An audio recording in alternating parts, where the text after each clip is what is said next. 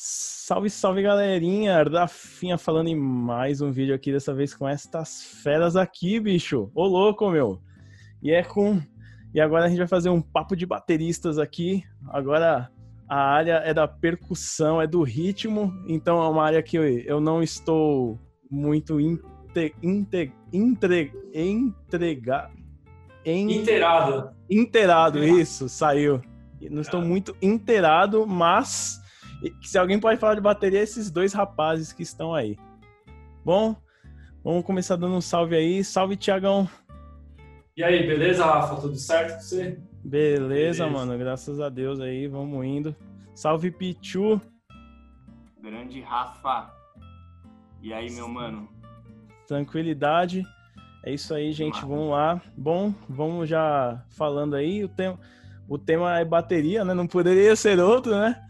Mas a fala é livre, cada um sente-se à vontade de falar e eu vou jogar as provocações aqui, né? Bom, beleza, né? Ah, eu tô com uma baquetinha aqui, ó, tá vendo? Tem uma bateria, ó. Baquetinha já tá na mão, já aqui. Aquela baquetinha que você me deu, tio. Ah, tá. Lá no show, lá, ó, tá vendo? Guardei, ó, tá vendo? Ó. É, antiga. Essa é do meu patrocinador antigo, essa aí. Ixi, então, ó, vou mostrar só a pontinha aqui, ó. É, mostra só a pontinha. Bom, vamos lá, gente. Bom, para começar, né, eu queria fazer uma provocação que eu mesmo me provoco, né? Que eu fico pensando. Então, gente, ó, vamos lá. É, a gente sabe que a bateria foi evoluindo muito, né? E, inclusive, existem. Hoje em dia, o pessoal que faz show assim, que tem. Vamos supor. Eu vou falar uns nomes aqui, mas é só Tipo Neil Peart, o Mike Mandini, Mike Portnoy. Essa galera aí, os caras usam trocentos equipamentos, trocentos pratos, trocentos tambores, trocentos rolos, trocentos tons. O cara tem três caixas, às vezes. E, cara, às vezes eu fico me perguntando, será que é necessário ter isso tudo? É necessário?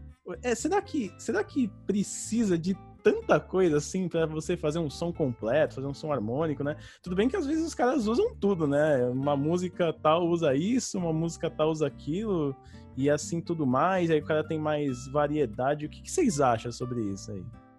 Cara, eu acho que assim, a questão do setup de cada um vai do próprio gosto, né, cara? Assim, tipo, se a gente for ver o Newport, né, ele tem aqueles pads eletrônicos, o banquinho gira ali, ele né? Vai lá, brinca, faz os sons dele ali, a quantidade de tons e pratos. Assim, eu já vi baterista montar uma bateria gigante e não usar nada. Como tem, né, o, o Aquiles Priester, o Mike Mandini, que bota a bateria grande e usa, né? O próprio Mike Mandini, que você citou Sim. aí, é um baterista ambidestro, né? Sim. Então, assim, ele toca tanto para cá, né? Como uhum. ele toca para cá.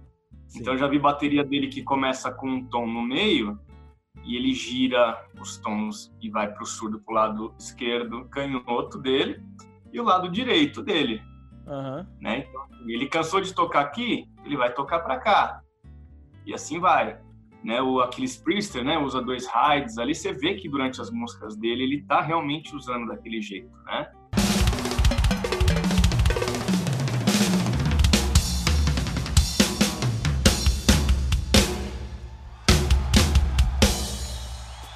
também, assim, se a gente for lá para os anos bem lá atrás, lá nos 50, 60 e tal, porque a gente vê o Buddy Rich, é. né, fazendo aqueles big band e tal, com uma bateria de um tom, um tom e dois surdos, uma caixa é e três pratos. É absurdo. Né?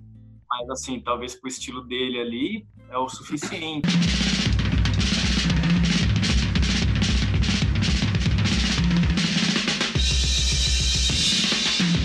Então, acho que vai de cada um, assim. Eu, por exemplo, eu uso uma bateria de um jeito para tocar um pop e para eu tocar rock and roll eu uso a bateria de outro jeito. Uhum. Né? Tipo assim, Entendi. eu costumo montar o meu set de acordo com o estilo que eu vou estar tocando ali, né? Okay. Então, vai depender muito. Geralmente, esses bateristas que você citou, eles têm um trabalho único, né? Basicamente. Uhum. Então, o set é realmente o mesmo. Mas o, o próprio Mike Portnoy, se não me engano, eu já vi ele fazer alguns outros trabalhos que ele reduz o set dele. Né? Então, sim, assim, sim. acabou sim. se adaptando pro, pro, pro, pra banda, o estilo que ele foi tocar Sim. daquela, tem uma vez. tem um projeto que o Mike Mangini, que o Mike Portnoy fez que que ele toca com set reduzido mesmo. Você tem razão. Ele acho que ele tira acho que um terço das coisas que ele tem lá e, e toca só com o essencial, né, que é o que o som pede no caso, né? E tem muito lance do merchandise, né? Ah, Você, clássico. você citou, você citou três bateristas mais conhecidos para quem não é baterista. Agora a gente, o Thiago vai saber quem é, o Terry Bossio. E ele tem, assim, hum, depois você pesquisa, milhões de pratos na bateria, tons, assim, deve ter uns 20, 30 tons e parece que tem os mesmos tamanhos até. Então nossa. acaba rolando merchandise da empresa que está patrocinando ele, então ele tem que mostrar né, um set daquele. Até eu já vi vídeos dele que aí é um baterista que eu vi que não usa tudo que eu li, pelo menos nos vídeos que eu vi, né? Aham. Então, não sei. Aí outro outro batera que tem um kit grande, o Jonathan Moffat do Michael Jackson. Ele tem ali, você pega o, o This Is It, Uhum. ele tá usando três bumbos, três bumbos. Três. Vixe, Nossa, Maria. é. cinco, cinco, quatro tons, dois surdos. é, até eu vi o, o- eh, fotos dele no Circo de Soleil, acho que chama Imortal, uma coisa assim que eles fizeram do Michael Jackson, não lembro o nome. Ele É, tá acho com é cinco tons, é, cinco tons e três bumbos, mas você vê que ele usa, às vezes num groove só, ele tá usando os três bumbos ao mesmo tempo no mesmo groove, né, no mesmo compasso ali e tal, ele está colocando os três bumbos, que são de tamanhos diferentes, com timbres diferentes. Uhum. Né? Ele tem um prato e tal, flash, que você vê que ele usa. Então é o que eu te falei, tem quem use tem quem não use, mas é interessante quando você vê que o cara consegue aplicar tudo aquilo que ele coloca na bateria no, no vamos ver mesmo, né? É, o, o baterista do Halloween, ele, ele usa dois. Eu já vi ele usando dois bumbo duplo já. Eu já vi, tipo, dois bumbo duplo. Um bumbo. Um bumbo aqui e um maiorzão, assim, pra dar aquele gravizão. Aí às vezes ele tá tocando e você consegue. Parece que ele botou as ferragens nos quatro bumbos, né? Então às vezes parece que ele aperta de um jeito pedal que ele toca os quatro. Aí você fica tipo, caramba, mano, e vem aquele som grosso. Agora tem, um, tem uns bateristas aí que, por estética, o cara põe dois bumbos. Aí você olha atrás da bateria dele, ele tá com um Uhum. pedal duplo. O bumbo, o bumbo do pé esquerdo não tá nem microfonado. É só por estética, né? E Ah, tal. Tem- tem- Faz o carregar e montar um bumbo a mais só pra Só pra ficar bonito. na foto. É. Aí é complicado. Não, mano. Mas é. Eu, eu, eu ficava me perguntando isso, sabe? Eu ficava tipo, caramba, mas será que há necessidade de ter tantas coisas? Será que, tipo assim, tudo bem que eu, eu entendo né, que setup faz você aumentar o range de possibilidades, né? E até o range de sons que você pode tirar ali e acrescentar na música. Mas eu ficava me perguntando, né? Ficava tipo, caramba, cara, nossa, mano, é muita coisa. E sendo que você mesmo citou, o Buddy Rich fazia um absurdo com na época dele, né? Que ele tocava e tudo mais. Não só, o, eu já vi também o, o Eloy Casagrande, né? Do, do Sepultura. Puta, mano, o cara faz um som ali. Eu acho, eu acho muito louco porque parece que ele bate com uma firmeza no, na, no tom, no surdo, sabe? Sai um som assim forte, mano. É, sei lá, parece que é uma Parece que é um jeito único de tocar, né? Parece ser um É jeito único e tudo mais.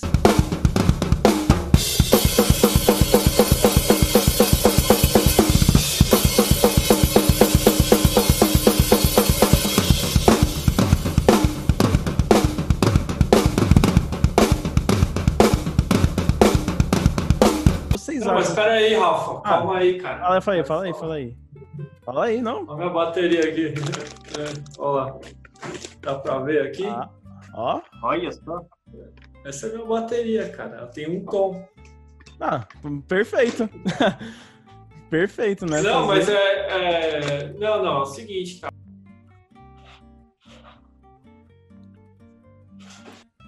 Seu, você ficou mudo. Aí, voltou. Ah, oi.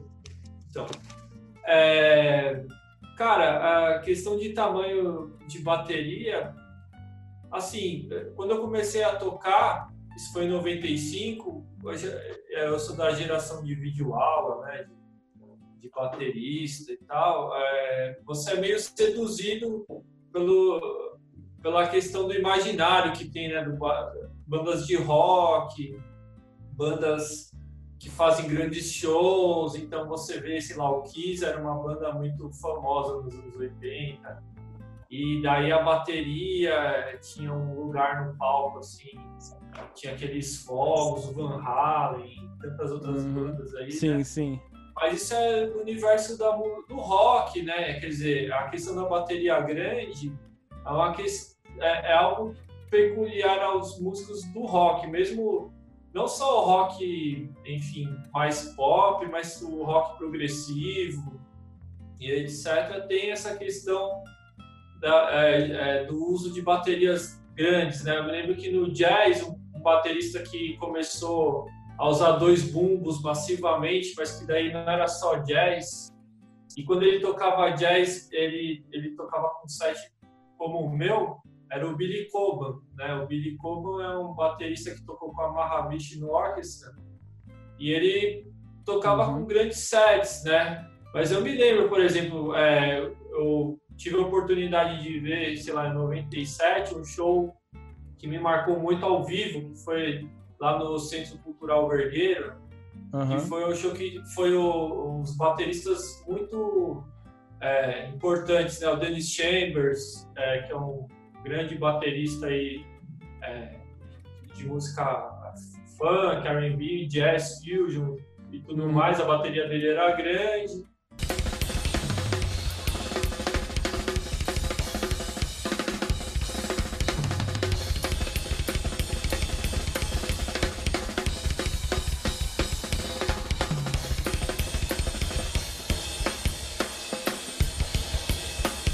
Simon Phillips, que é um outro grande baterista de rock e tal.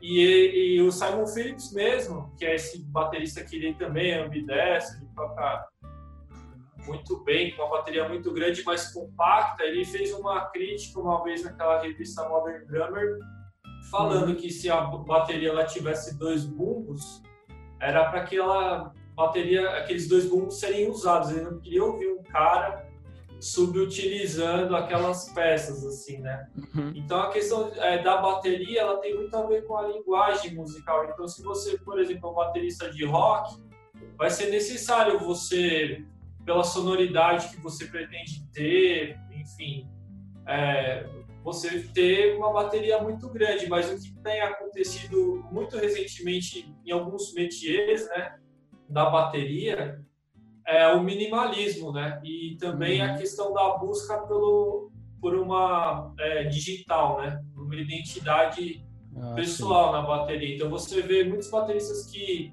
utilizam a questão não é o tamanho, mas seria é, a propriedade do som, é uma questão timbrística. Ah, entendi. Então, um cara que quer ter um prato que ninguém tem, uma caixa que não soa igual a de ninguém, é, um bumbo que também tem o um som que só tem aquele bumbo e, e, mais nada.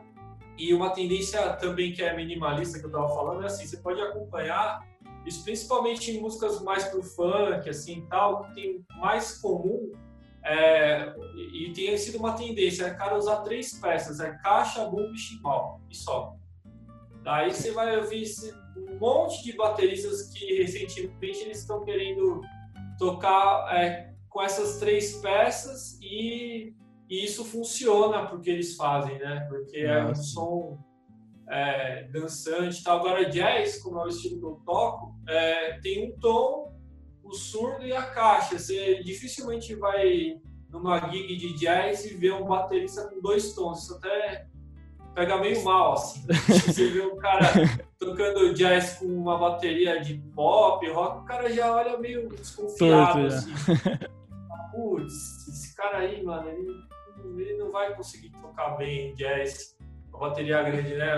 Uma, mas tem suas exceções. O Nenê, que é um baterista, um baterista do evento Pascoal, a bateria dele é gigante, ele usa um bumbo gigante, um monte de prato. Mas isso não é a regra, né? É exceção. Hum, saquei. Não, é, isso é verdade. Aproveitando o seu gancho aí que você falou, é, eu queria jogar outra provocação também, já, já vou voltar com a segunda bombinha aí. É, eu queria saber, para vocês, assim, na opinião de vocês, vocês acham que para começar, a, a gente tava falando de 300 coisas, 300 elementos na bateria, agora a gente vai vir para cá, né? Vai vir pro zero agora.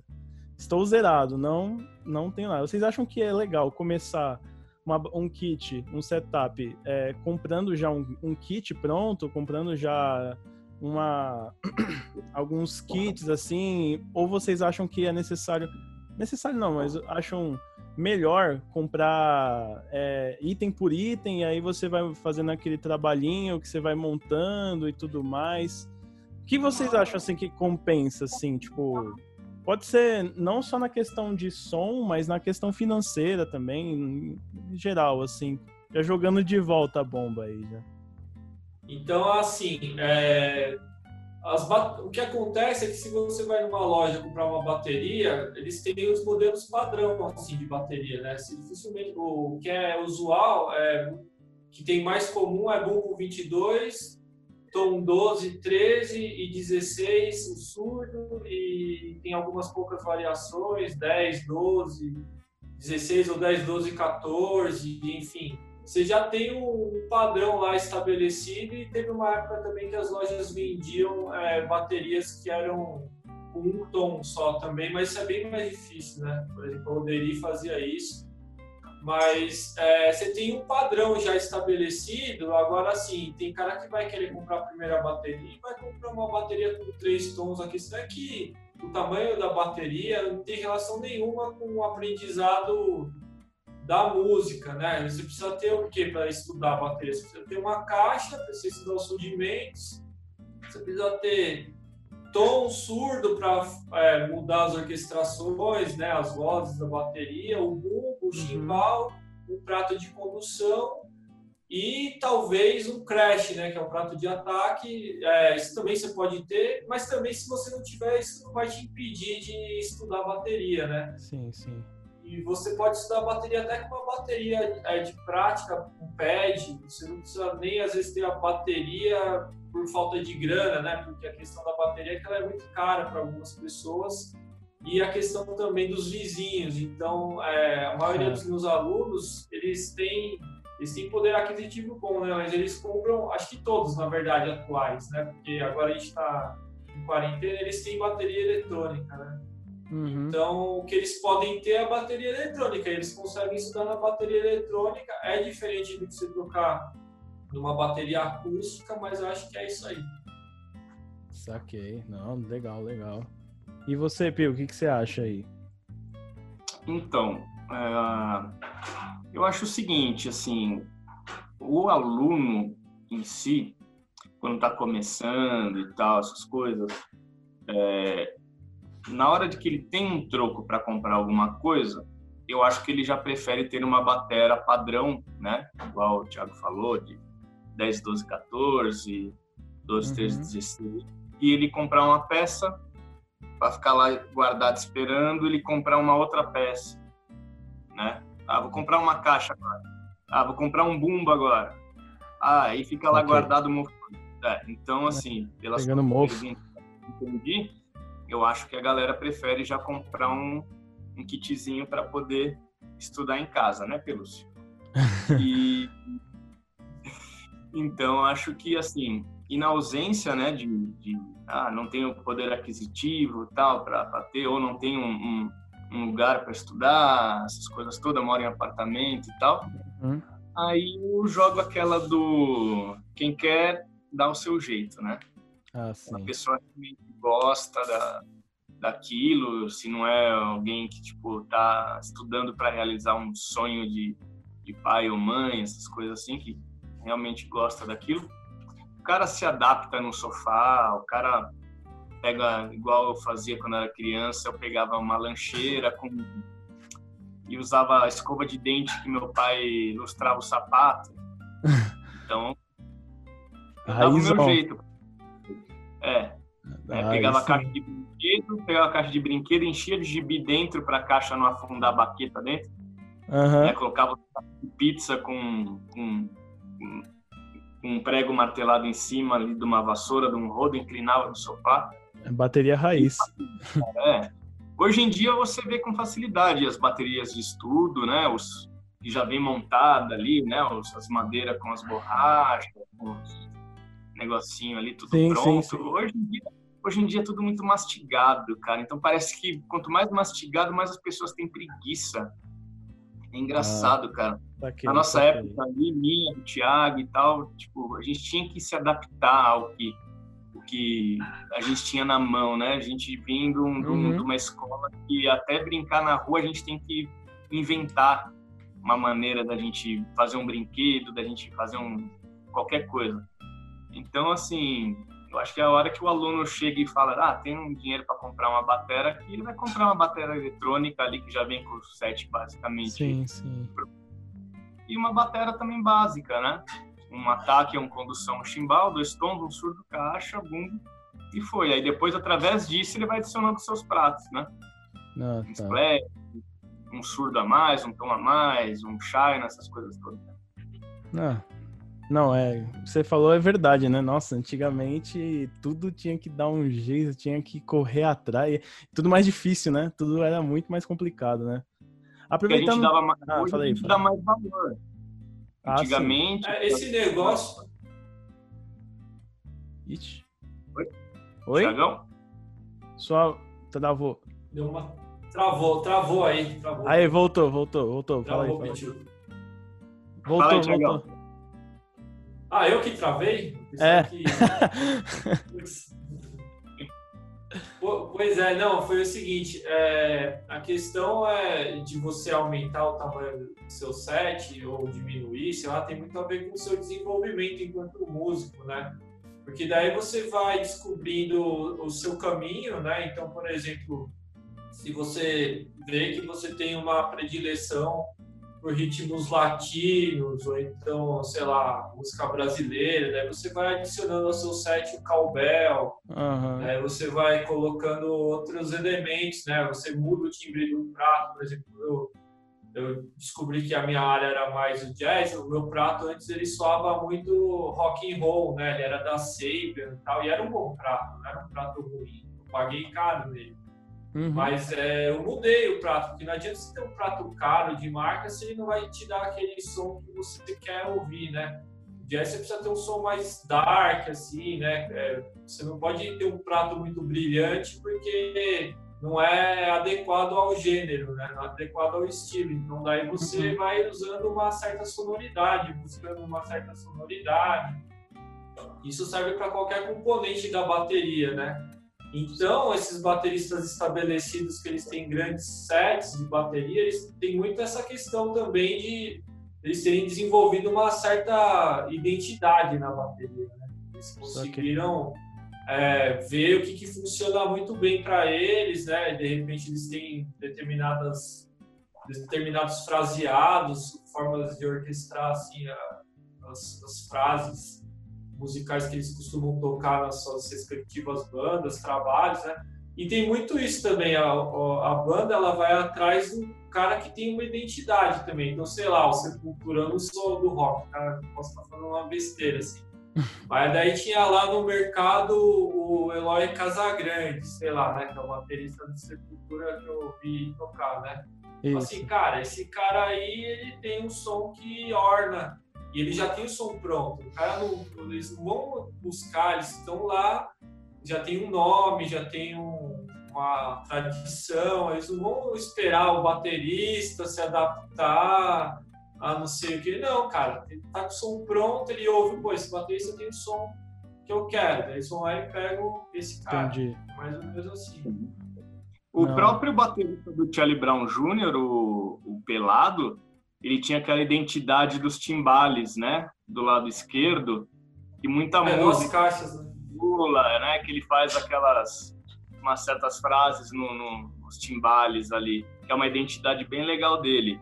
O João Baroni, né, Uhum. tinha muito. Verdade. Ah, e tinha aquele tom tom tom aqui em cima do chimbal.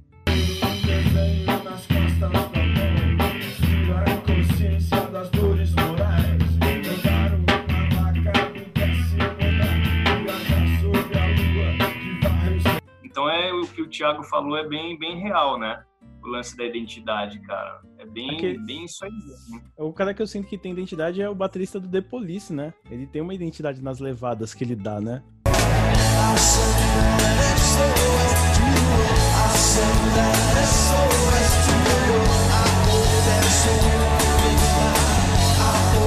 Tipo, acho único, né? Não. Que é o que o João Baroni, o João Baroni tenta replicar, né? Tenta não, ele, ele, replica mesmo, né? Não, massa, velho. né? Ele até Ah, monta é. a bateria praticamente igual a do, do Stuart Copeland. Isso. É, é, influências, influências, né? Fatal. Aproveitando que a gente tá falando, tá falando disso aí, né? Tem um negócio que tá acontecendo que eu, eu, não, eu não sei se tem tanto impacto assim, né? Porque a gente falou muito de bateria eletrônica aqui, né? Bateria eletrônica, o pessoal prefere e tudo mais e tal.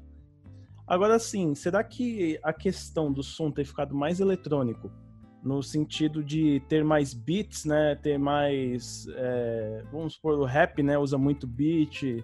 O, agora tem o fi, tem música eletrônica e tudo mais. E os caras man- mandam um teclado MIDI lá e faz tudo. E será que é, essa transgressão de som, de ter ficado assim mais eletrônico, assim, será que isso fez com que o pessoal não se atentasse tanto a, sei lá, tocar bateria, tipo, a pessoa não a, a grande a maioria, digamos assim, né? Será que tem impacto no pensamento da maioria de pensar no caso de fazer música, né, ou tocar, ou fazer alguma coisa, já não preferir tanto bateria assim, já tipo, já ir mais para outros outros caminhos, né, da música. O que que vocês acham assim? Ah, Rafa, eu acho que o- assim, o que você falou, na verdade, ele é um universo geral de qualquer instrumento, Sim, né? O lance da, de Sim, você verdade. é, eletronizar as coisas, né? Tipo, igual você falou de, de bateria, de ter os beats prontos, né? Os samplers e tudo mais. É, é uma coisa que, tipo, qualquer instrumento talvez esteja pensando do mesmo jeito que você citou, né? A gente vê muito hoje nas escolas de música diminuição de alunos de contrabaixo, interesse, né? Sim. alunos de contrabaixo, porque você sabe que, tipo, é, não tem o destaque, ou também, quando vai rolar uma gravação, ah, às vezes é tudo, teclado faz, É, ah, metaleira, vai, trompete, ah, o teclado faz, né? Essas coisas Uhum. todas, ah, vamos fazer cordas, ah, o teclado faz. E a bateria acaba rolando a mesma coisa, tá tudo pronto. Então, ah, pra que que eu vou chamar o bateria? Né? Sim. E Sim. tá tudo pronto. Então, acho que quem realmente gosta de música de verdade não, não liga muito para esse lance de, de. Ah, agora esse negócio de beat das músicas eletrônicas que tá na moda, esses negócios todo não. Eu acho que tá mais. Tá mais isso aí é para quem gosta mesmo de, de, de baladinha, de, de zoeira, não de música mesmo. Né? Entendi. É, eu não vejo assim como uma coisa linear, né? por exemplo, é, a bateria como instrumento ela teve um desenvolvimento, né? Então, ao longo das quase um século, vamos dizer assim, tem até mais assim, um tem quase um século aproximadamente isso de existência.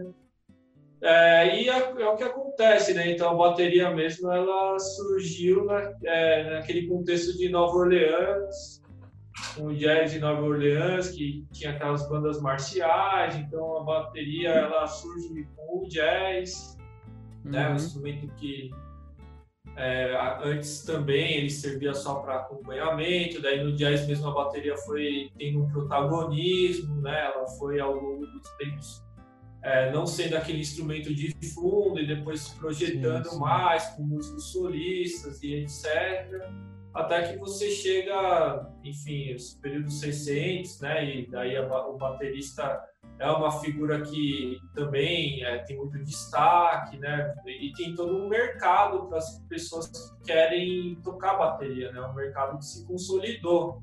A uhum. bateria ela se consolidou enquanto instrumento musical, assim como a guitarra e etc, como instrumento de música pop e Sim. isso é difícil de tirar da bateria, né? Você não vai conseguir substituir uma coisa por outra, assim, né? O que acontece sim, é justamente que a bateria, sendo um instrumento acústico, ela atrai, assim, algumas pessoas, dependendo do gênero musical. Você tem muitos gêneros musicais hoje, etc.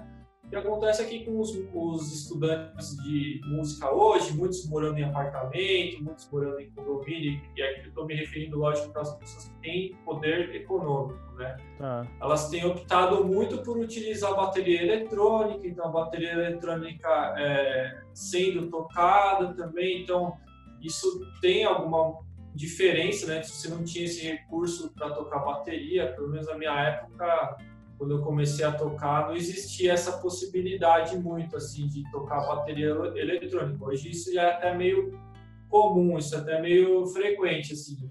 Sim, então sim. É, vai mudando a questão da música, timbre, sonoridade.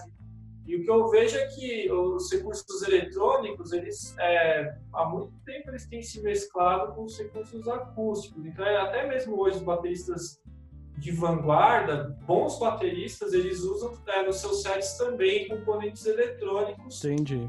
Sem que isso seja um problema, né? Aliás, isso é uma solução, né? Uma solução boa para eles. Mas a tecnologia, ela é um meio, né? Um instrumento. Então, como um instrumento musical. Então, a questão não está na tecnologia em si, mas no modo como ela é empregada. Eu, eu acho até que, ultimamente, com videogame de bateria, com essas coisas, o, o, interesse pela bateria tem aumentado em vez de diminuído. O que tem diminuído é, tem sido um poder aquisitivo para você fazer aulas, comprar bateria e tudo mais. Mas eu acho que há uma procura maior assim por tocar esse instrumento também. Entendi. Não, é verdade, falou, falou bem e tal. Não é, mas é bem isso mesmo, porque até porque o que nem vocês falaram, né? O, o eletronizar é você separar toda a, a, parte de acústica, né? Do, da coisa, né? Então, às vezes, não é nem desinteresse, às vezes é poder aquisitivo também. Tipo, às vezes o cara tá lá fazendo teclado e aí o cara não vai chamar baterista para economizar, né? Para poder. Ah, vamos fazer aqui. A gente consegue fazer aqui e sai mais ou menos o mesmo resultado, assim, aproximadamente, e a gente não gasta tanto, né? E aí é meio que todo mundo fica tipo assim, e aí não só com bateria, né, mas com os outros instrumentos a mesma coisa. E aí vai barateando, barateando, e às vezes o cara com um pouco de grana que ele gastou, que ele gastaria muito mais, ele faz um som e tudo mais. É bem isso mesmo. Bom, gente, foi muito bom falar com vocês. Bom, legal. Papo bateria aí, master. Bom, agora um momentinho jabá aí. Tiagão, começa por você aí, vai. Ah, pessoal, então, é, eu tenho um canal no YouTube que é Depois do Play, que eu comecei recentemente só e tem poucos vídeos de bateria, mas é um vídeo que é, é aliás, um canal que é para pessoas interessadas também em discussão musical. A gente aqui, o Aliança Music e o Depois do Play dão uma força um pro outro. É, é, tem lá no meu canal ali a, um link para fazer. Então, eu também sou professor de bateria do aula online, então qualquer coisa é só me chamar aí. É isso aí, link na descrição também. Pichu, sua vez. Então, a falar sobre também o meu Instagram, né? Que é Ricardo Pichu. É, não sei se no vídeo vai aparecer, mas é o mesmo nome que está aqui no vídeo, né? Vai aparecer é, sim. Vai aparecer. Então, é esse mesmo nome aí, arroba Ricardo Pichu. É, também aulas online, gravações também estou fazendo até a gente voltar dessa, dessa pandemia aí.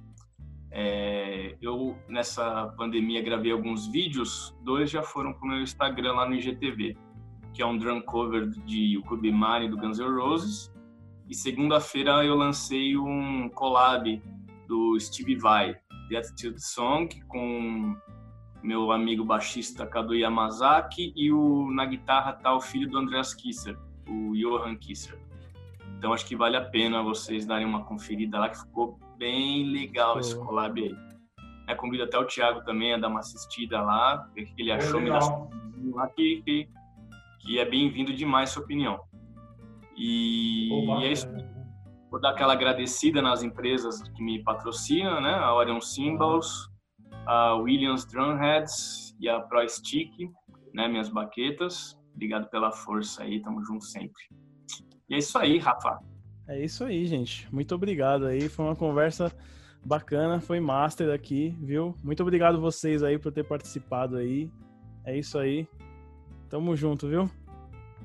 Aquele Valeu. abraço. Valeu. Obrigado pelo convite, Rafa. É, valeu você.